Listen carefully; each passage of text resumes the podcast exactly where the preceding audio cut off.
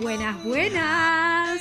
Bienvenidas a un episodio más de Jefa Podcast. Soy Pau, host, canalizadora de este espacio, y hoy día quiero que hablemos de plata, de lana, de huichas. Disclaimer, no soy economista, no voy a dar una cátedra sobre finanzas, pero, a ver, tengo vasta experiencia, un historial tremendo de manejo irresponsable del dinero, de deudas, de haber salido de un vínculo debiendo plata a la persona que fue mi pareja en ese momento, de no saber cómo rayos llegaba a fin de mes. Y de verdad que en retrospectiva esos momentos de mi vida, ese capítulo medio turbio de mi vida y digo, what the fuck, chola, ¿cuánto has aprendido? ¿Qué pasó? ¿Realmente te pusiste la 10? ¿Tomaste las riendas de la situación? Y bueno, hoy por hoy siento que vivo en una posición bastante privilegiada gracias a mi trabajo, gracias a mis esfuerzos, gracias a haber cambiado en muchos sentidos de mentalidad, de haber cambiado mi forma de ver el dinero, disfrutar de lo que tengo, disfrutar de estar tranquila, de sentir que no le debo absolutamente nada a nadie, que puedo tomar mis propias decisiones, que puedo vivir mi vida y dibujarla como yo quiero y obviamente planificando ir por más. La verdad que no tenía mapeado hacer un podcast sobre este tema, pero a raíz de un reel que publiqué hace unas semanas sobre los no negociables de mi sueldo, ustedes lo pidieron y la verdad que les agradezco un montón que me hayan abierto esta puerta porque si se dan cuenta las mujeres no hablamos de plata.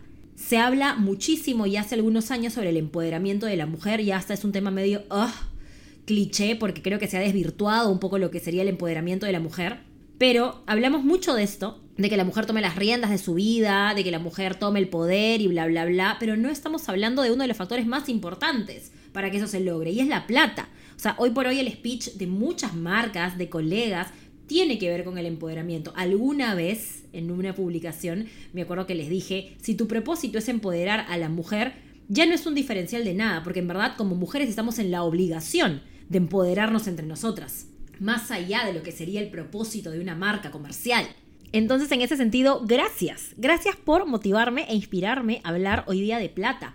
Porque sí hay un sesgo tremendo en las mujeres y es la falta de confianza para sostener o conversar temas de dinero o el manejo del dinero. ¿Ven? Obviamente nosotras no tenemos la culpa, venimos arrastrando un tema social, histórico, si es que nos ponemos a pensar sobre nuestras, no sé, abuelas, bisabuelas y más atrás, la mujer no participaba absolutamente en nada que tuviera que ver con plata porque ni siquiera la ganaba. O sea, la mujer estaba relegada a hacerse cargo de sus hijos en su casa y el que salía a traer el dinero y el que conversaba de temas del dinero y el que tenía que ver cómo solucionar era el marido. Entonces, obviamente, venimos de antepasados que no podían hablar de eso, que era un tema un poco hasta tabú para la mujer, ¿no? No era, no era, innecesario.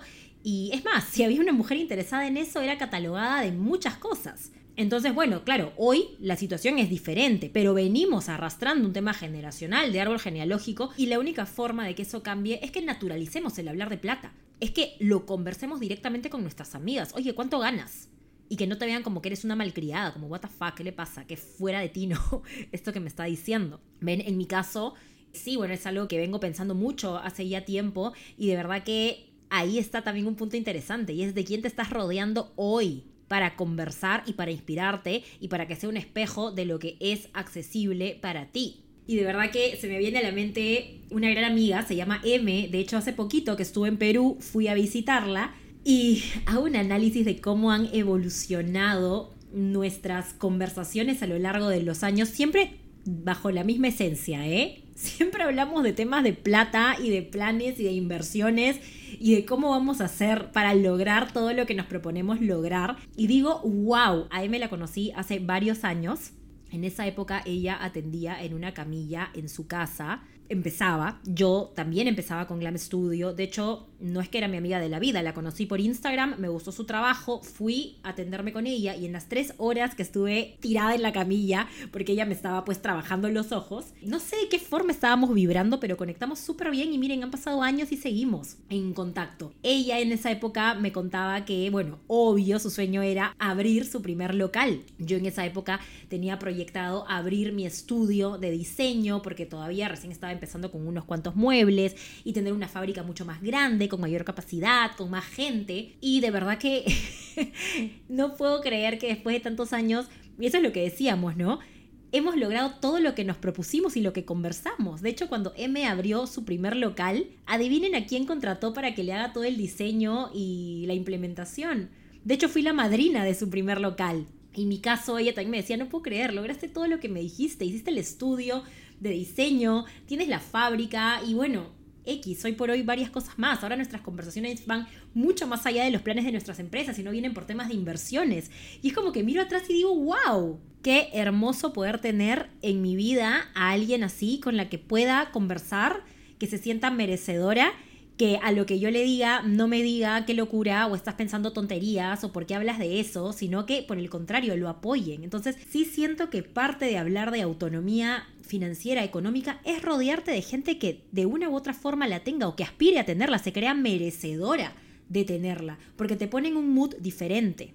El tema de, la plata, de hablar de independencia o libertad financiera, muchas veces no es un tema de números o de conceptos o de exceles, es de cómo tú te estás acondicionando y qué piensas sobre la plata. Y acá, obviamente, viene la primera pregunta del podcast. ¿Qué piensas sobre la plata?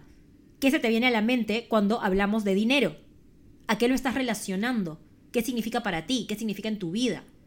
Viene esta típica frase, ay, quiero ser millonaria. Ya chola, qué bueno, pero en el fondo, en el fondo, estás asociando a un millonario con una persona superficial, con una persona materialista, con una persona corrompida. Nunca te vas a hacer millonaria si es que estás pensando en el fondo eso. De alguna manera, tu mismo inconsciente te va a bloquear la posibilidad. ¿Te has dado cuenta de que la relación con el dinero es la relación más larga y de la que no te puedes divorciar en toda tu vida, o sea, hasta el día que te mueras. Puedes incluso cortar vínculos familiares y decir simplemente no te veo más, papá, no te veo más, tío, no te veo más, prima, porque tenemos una relación tóxica. Pero con la plata, no puedes huir. A menos obviamente que te divorcies del sistema capitalista en el que estamos, de que te mudes a la punta de una montaña en medio de la naturaleza y que decidas tú cazar tus propios alimentos, qué sé yo, ¿no? No creo que sea el caso de ninguna de las que están oyendo. Así que date cuenta que esta relación es la más larga y más vale que la sinceres. Más vale que te pongas a pensar, ok, ¿qué pienso de esta relación? ¿Cómo me encuentra esta relación?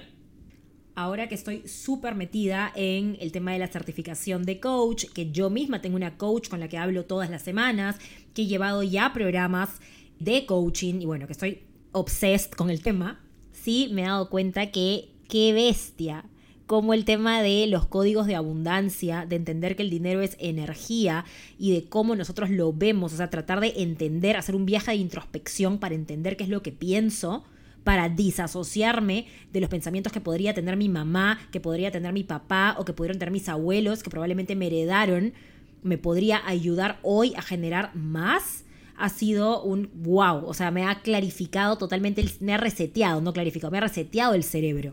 No sé si alguna vez han escuchado este concepto, el concepto de pensamientos limitantes. Como su nombre lo dice, son pensamientos que están bloqueando la oportunidad de crear más cosas. Lo que les contaba hace un ratito es un pensamiento limitante, esto de creer que el dinero te hace una mala persona, o te corrompe, o que dejas de ser quien eres cuando lo empiezas a generar y generar y generar.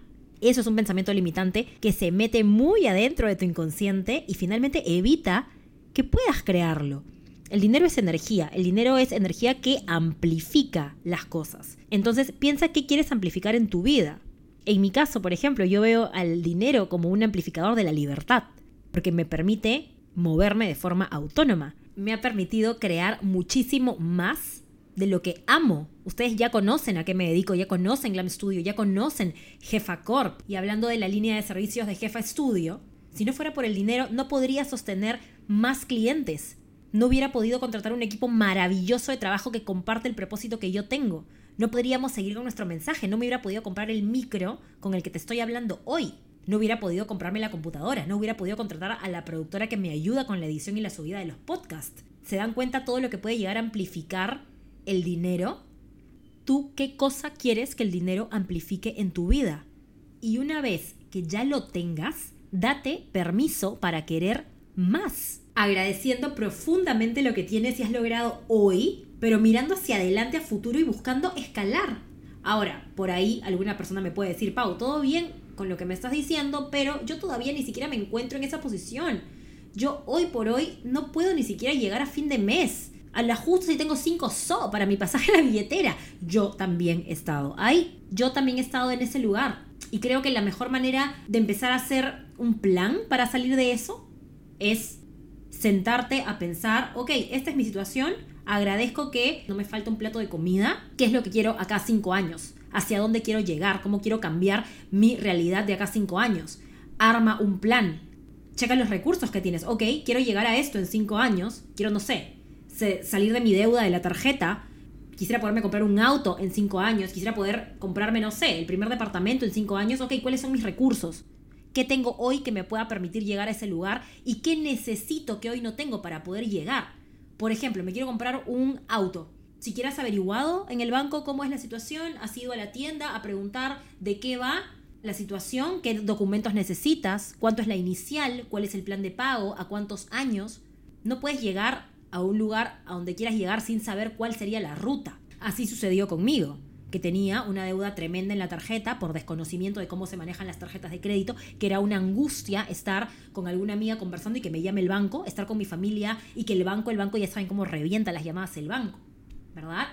Esa era mi situación cuando terminé una relación totalmente endeudada, porque en ese momento Glam Studio creo que no tenía ni un año, y bueno, tenía una pareja que sí estaba en una situación un poquito mejor económicamente y te presto, te presto, te presto, te presto, se terminó la relación y cagada. Tenía que pagar mes a mes una cuota para poder salirme de ese vínculo. Y en un ratito les voy a dar algunos tips que yo he aprendido con el paso de los años que me sirvieron para ordenar mis finanzas personales, pero sí quiero seguir con el tema de estos pensamientos limitantes para que los puedan identificar fácilmente. Y tengo anotado acá otro pensamiento limitante que se lo pillé a una de mis asesoradas. Me causó demasiada gracia porque la verdad que me identifiqué en ese pensamiento. Muchas veces lo he tenido, ya no como antes, pero sí, hay veces que sale y digo, ah, ¿cómo me gustaría? Sería más fácil para mí si esta situación fuera la mía. Y luego me doy cuenta que estoy en este pensamiento de bloqueo y digo, lo cancelo, lo cancelo, lo cancelo. ¿Cuál es? Ella me dijo, Pau, es que a mí de verdad que me encanta tu trabajo y te admiro porque veo que a ti sí te costó. Porque me he dado cuenta que todos estos blogueros, estas blogueras que se han hecho conocidas en redes y que hablan un montón y que también tienen sus blogs de emprendimiento, pero obvio, pues si tienen al viejo millonario, si tienen al papá que tiene un huevo de empresas, invirtiendo en inmobiliario, invirtiendo en tal cosa, en tal otra, así cualquiera, pues chola. Entonces yo, de verdad que en ese momento como que dije, ¿what? Se dan cuenta, se dan cuenta la dimensión de ese pensamiento, ¿no?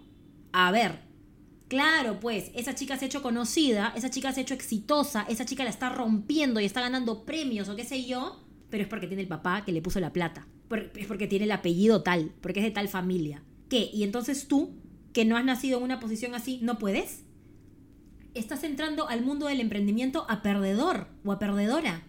Porque tu cerebro se está condicionando en que puedes tener éxito, puedes ganar premios o puedes llegarte a ser conocida solamente si es que tu papi es tal o si saliste de tal colegio. Es una pavada eso. Es una re pavada. Cancélalo a partir de hoy si es que lo has pensado como te digo, no voy a ser hipócrita, en algún momento lo pensé y hoy por hoy a veces salta en el sentido de, ¡ay, qué fácil sería si tuviera unos milloncitos de herencia! Pero luego lo cancelo y digo, no, soy totalmente capaz yo de generar ese dinero. Ahora, otro punto, nadie sabe lo de nadie. Ojo, uno puede estar pensando desde afuera que la situación para tal persona es una, pero tú no sabes el esfuerzo que le ha costado tú no sabes si eso que estás pensando que es la inyección de capital por la familia, tú no sabes si la familia está en quiebra. No sabes si es mérito 100% de la persona haber sacado adelante su negocio. Entonces, al pensar de arranque que las marcas que ves que se están haciendo conocidas o que lo están logrando tienen ese background, tú misma como que te estás diciendo, uy, yo no tengo el perfil, entonces. Yo no tengo el perfil para poder trascender con mi marca, con mi negocio. Nuevamente volvemos, estás entrando perdedora. Quítate eso, chao, esto no es para mí, esto no me pertenece, no es mío, lo suelto. Y en este punto creo que vale la pena hacer un análisis de, a ver, ¿por qué vienen estos pensamientos a mi mente? No sé si es journaling o meditas, pero tengo una date contigo misma para sincerar algunas cosas, unas cuestiones. Y es cómo se veía la plata en tu casa, porque la mayoría de los pensamientos que tienes hoy probablemente se gestaron cuando eres chiquita, en tu núcleo. cuál fue el modelo económico con el que creciste, qué rol desempeñaba tu mamá, qué rol desempeñaba tu papá, qué pensaban ellos de dinero cuando se sentaban a la mesa a conversar y salía el tema de dinero, cómo se abordaba. ¿Se consideraba una mala educación tocar ese tema? ¿Tienes un modelo de papás que te decían no preguntes esas cosas? ¿De eso no se habla? O en las reuniones familiares, que todo el mundo se pone a hablar, no sé, de política, de cómo está el país, de noticias de tal empresario o tal país, cuáles son las opiniones que lanza la gente en ese tipo de reuniones. Porque los niños están jugando alrededor y absorbiendo todo. Hay mucho cuidado también. La vez pasada estaba viendo un post en Instagram sobre cómo hablarle a tus hijos o cómo abordar estos temas de plata con tus hijos para no cagarla, para no meter la pata y empezar a sembrar todos estos pensamientos de bloqueo que puedan ser un obstáculo cuando ellos crezcan. Bueno, antes no se hablaba de estas cosas, así que tráelo, es parte de tu terapia, ¿ves? Trae tú los pensamientos y divórciate de lo que no te está sumando más. Si por ahí después de ver todo esto sientes que tu círculo en verdad no te está aportando absolutamente nada o que no vibra con los pensamientos y las aspiraciones que tú tienes, bueno, te voy a recomendar algunas cuentas de Instagram, porque para eso de verdad que las redes sociales son riquísimas. Hoy por hoy tenemos acceso a realidades en las cuales de repente no crecimos, pero que pueden ser un inspirador o un impulsor para nosotros. Bueno, en fin, una de las cuentas que te quería recomendar es The Money Tribe. Está liderada por una mujer, por Trulani, que me parece un éxito. Acaba de dar una charla TED sobre justamente ese tema. Otra de las cuentas que te quiero recomendar es Financieras. Yo no la conocía, la acabo de descubrir. Me pareció un hit, un hit realmente. O sea, agarran mucho el recurso de comunicación, de entretenimiento para poder enseñarte. De verdad que antes de la deuda y la tarjeta, como me hubiera gustado saber un poco más de ellas. Son tres chicas y la tercera es una cuenta argentina, es Mujer-Financiera de Sabrina Castelli. Me parece una genia, una crack. Tiene cursos, tiene una aplicación súper chévere para poder optimizar las finanzas personales. La escuché hace mucho tiempo cuando recién me mudé a Argentina y la verdad que me ha servido un montón para entender cómo se maneja el sistema financiero acá, una introducción un poco a las inversiones que se podrían hacer acá y más. Así que bueno, síganlas, así como ellas, hay muchas más mujeres creando comunidades que buscan educarnos acerca de las inversiones y acerca de las finanzas. Obviamente que es a propósito que estoy compartiendo mujeres y obvio que es a propósito que son mujeres latinoamericanas, porque es necesario que vayamos entendiendo cuál es nuestra perspectiva en torno a las finanzas. Estamos acostumbradas a escuchar el otro lado, la otra versión, porque adivinen qué, el sistema bancario en el que vivimos hoy, adivinen por quién fue creado Obviamente, fue creado por los hombres. Los productos bancarios, los productos de inversiones, fueron creados por y para los hombres. Están diseñados para un público hombre. Las reglas de juego en las finanzas han sido hechas por los hombres.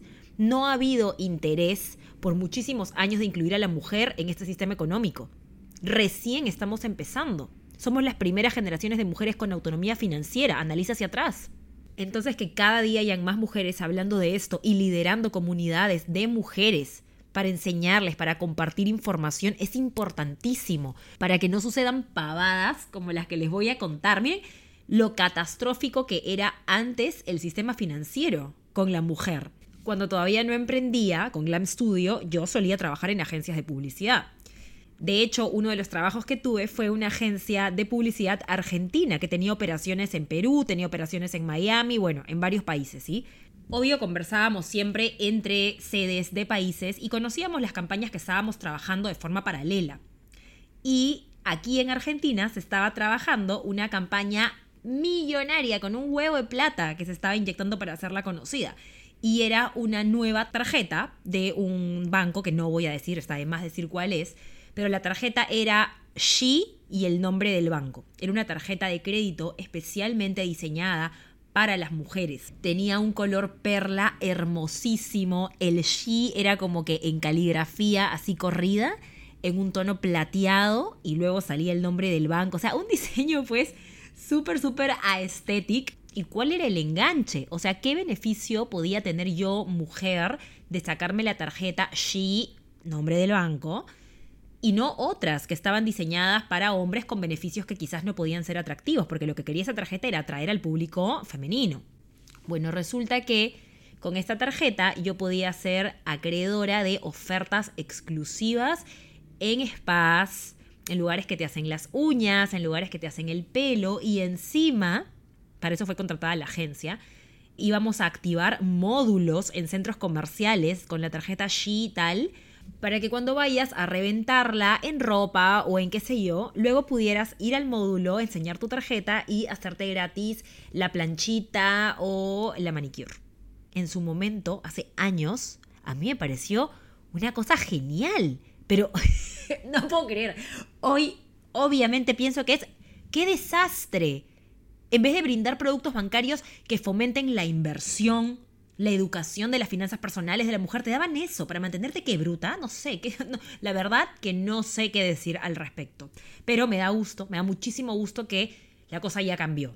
De hecho, en Perú hace unas semanas que estuve allá, fui a desayunar con una gran amiga mía, Carla, y hablábamos del tema y conversábamos sobre una iniciativa de mi banco que ha sacado un crédito que se llama Crédito Mujer. Un crédito que no requiere firma del cónyuge, que es para mujeres emprendedoras con todo un speech que justamente busca eliminar la brecha gigante entre hombres y mujeres en el entorno financiero y que busca justamente promover esta autonomía de la que tanto conversamos. Entonces, bueno, me voy a ir por las ramas, podríamos hablar de este tema horas de horas de horas. Vamos por los tips, vamos por los tips que he apuntado Chanconaza, haciendo un poco retrospectiva de qué necesité o qué hice para poder pasar de una emprendedora endeudada con el ex, con el banco, a hoy una empresaria libre, ¿por qué no decirlo? Libre.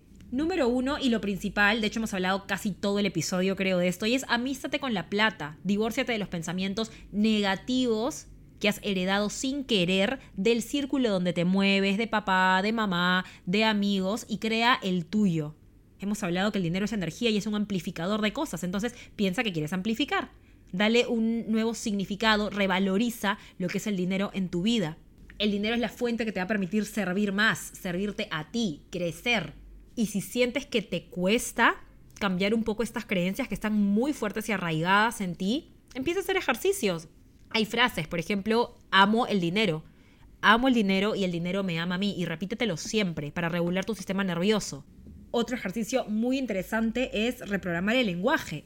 Por ejemplo, la palabra gasto tiene una connotación muy de desperdicio, como de algo que no vale la pena. Por lo general asociamos que cuando invertimos dinero en nuestro propio placer, la plata se nos está yendo, plata que podría ser para otras cosas, y no es así, porque muchas veces invertir el dinero en ti, en tu propio placer, es la puerta para generar más. Eso es algo que le escuché a una sanadora, se llama Haru, no sé si lo ubican, Haru Healing, y ella decía, cuando te vayas a comprar algo, piensa, ¿esto que voy a comprar me va a ayudar a generar más, a crear más cosas lindas para mi vida? Entonces dale nomás. Por ejemplo, yo colecciono tazas, ya las que me siguen hace mil saben, amo comprar tazas. De hecho, a toda mi familia cuando viaja a algún lado les pido, tráeme una taza de tal país. Y estoy llena de... En Perú tengo toda mi colección, acá en Argentina más o menos que la estoy armando también tengo la posibilidad ahora de invertir, no sé, 100 dólares en una taza de colección que me gustó, pudiéndome comprar, no sé, una de 3 soles. Pero bueno, es que yo, que tengo este tema de coleccionista de tazas, prefiero la de 100 porque la de 100 me inspira más. Y esta de 100 me va a ayudar a crear más, porque adivinen que en esa taza yo me preparo el café en la mañana, me siento a trabajar, coordino con mi equipo y yo la veo y digo, ah, qué placer, qué rico. Y me pone más productiva. Entonces dejen de castigarse, dejen de castigarse poniéndole juicio al dinero, que todo es gasto, que todo es sufrimiento. Nada, por favor. Obviamente, obviamente, esto va de la mano con ser responsable y hacerte consciente de tus posibilidades hoy para buscar escalar más adelante. Hay que buscar siempre la coherencia, ¿ven? Y ahí paso al paso número dos. No puedes ser coherente con la forma en la que inviertes tu dinero si es que no eres consciente de lo que tienes cuánto entra, cuánto sale, cuál es mi capacidad de ahorro, cuál es mi capacidad de inversión. Si no tengo ni la menor idea de cómo estoy moviendo esa plata, cómo estoy jugando con mi plata, no puedo hacer planes. Entonces el paso número dos es hacerte consciente de lo que tienes, de lo que estás sosteniendo y cómo, en mi caso, recontra fácil, así, for dummies. Agarro mis notas del iPhone y apunto todo lo que voy pagando.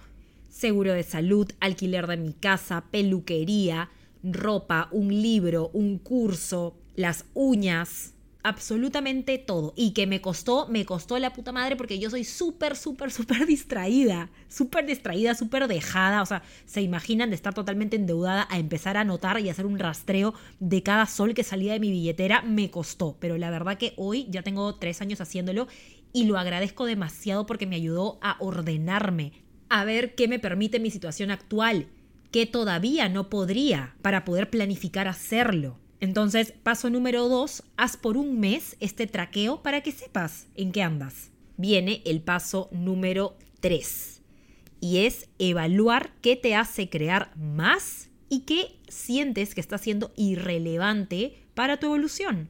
Por ahí estás dándote cuenta que, por ejemplo, ¿eh? para ti, tomar cinco cafés de Starbucks a la semana no es algo que te sume, pero que sí está sumando en tu cuenta a fin de mes. Pues eliminamos. Vas a poder decidir qué va a seguir en tu vida y qué no quieres tener en tu vida. Para pasar al número 4, armar un presupuesto con todo eso que te ayuda a crear más, a generar más y obviamente a sobrevivir tranquila. En mi caso, el alquiler de mi casa, tener internet, tener servicios, la comida de mis gatas, el veterinario de mis gatas, todo eso que es, son, digamos, inversiones básicas para tu supervivencia. Entonces, en Excel o en donde te plazca, donde sea más cómodo, vas a colocar ítem por ítem las cosas en las que has decidido generar un intercambio de plata. Pones el ítem y pones cuánto de dinero está destinado a eso. Finalmente vas a poder sacar una sumatoria de cuánto es lo que necesitas para poder estar tranquila mes a mes y garantizar que lo cumplas y que lo respetes siempre. Ahora, este presupuesto no es para que lo crees y lo dejes abandonado en tus documentos de la computadora y nunca más lo revises. Ojo, tienes que estarlo chequeando cada semana, cada 10 días, cada 15, no sé, eso ya depende de ti. Tienes que hacer un match entre ese presupuesto y las notas de tu celular. Vamos a hacer un ejemplo, ¿sí? Me invento números. Yo tengo un presupuesto de 500 soles al mes para Maca y Mina justo este mes tengo que renovarles la bolsa de comida, que son 150 soles. Entonces acudo a mi Excel y resto de los 500 soles ya se me fueron 150 en la comida. Luego tengo que llevarlas al veterinario. Entonces en mi siguiente consulta al Excel voy actualizando para monitorear que esté dentro de lo que yo ya presupuesté que tengo para ellas. Por ejemplo, si justo este mes renové la comida, no me voy a poner a comprarles una ropita, a menos que yo sienta que la necesitan, ¿no? Pero si es algo que puedo esperar, lo puedo pasar para el próximo mes, que ya no van a tener la compra de la comida. Bueno, X, juegos, ¿ves? Juegos, juega con tu dinero, juega, porque tú eres la que lo dirige. El dinero no te puede dirigir a ti, tú tienes que dirigir a tu dinero. Esto me hace acordar a, no sé si ubican a Christian Arens, tiene un blog justamente sobre finanzas personales e inversiones y me mandó su libro, un libro que se llama Código Dinero y él me ponía en la dedicatoria, recuerda que el dinero es un excelente esclavo, pero un pésimo amo. Bueno, tienes que vivir en ese mood, ¿ves? ¿Y cómo? Teniendo el control tú. ¿Y cómo tienes el control? Aterrizando los números tú, ¿ok? Que son la puerta para crear más. Ser consciente de lo que tienes es la puerta para poder sostener más. Paso número 5. Cada cosa a su lugar. Crea cuentas distintas, diferenciadas en el banco para tu dinero. Yo, por ejemplo, tengo una cuenta matriz que es donde más juego con la plata que entra y sale según las partidas de mi presupuesto, pero tengo una cuenta diferenciada para ahorro, entonces todos los meses saco el porcentaje de ahorro que yo considero. Tengo una cuenta diferenciada para inversiones, entonces todos los meses saco esa plata y la meto a mi cuenta de inversiones. Tengo una cuenta destinada a viajes, entonces cada fin de mes meto la plata que yo considero que corresponde según ya un porcentaje que yo tengo mapeado y así me ordeno. ¿Ven? No mezclo papas con camotes. Paso número 6. En este punto, que ya está súper ordenada, puedes empezar a mapear hacia adelante. ¿Cuáles son las metas nuevas a las que quiero llegar? En este paso se proyecta la vida que estás soñando. En este paso te empiezas a mover, te empiezas a cuestionar. Este es el paso que va a ayudar a que no te quedes estancada que no te quedes en la estabilidad, en la zona de confort. No, en este punto es vamos a por más, mi ciela, vamos a por más. ¿Qué vamos a hacer ahora para generar más lana? ¿A dónde me tengo que meter? ¿Qué tengo que aprender? ¿Dónde me puedo capacitar? ¿Con quién debería tener una conversación? A modo de refresh para que me demuestre lo que es accesible para mí también. Y por último, miren, salieron siete pasos, número de la suerte. Vivir en una actitud de agradecimiento constante agradezco que me entren mil soles de la misma manera en la que agradezco que me entre un sol. Le agradezco no solamente al dinero que entra, sino agradezco también al dinero que sale, porque me permite generar un intercambio que le hace bien a otra persona y que además contribuye con su crecimiento. El dinero es así, es energía pura y dura y tú decides hacia dónde quieres llevar, hacia qué lado quieres llevar esa energía. Yo la verdad que no es que haya sido malagradecida antes, pero no vivía en conciencia, ¿ok? Y desde que empecé a agradecer por todo lo que viene a mi vida y todo lo que se va, no solo aplica el dinero, aplica todo, a las personas, a los vínculos, absolutamente todo.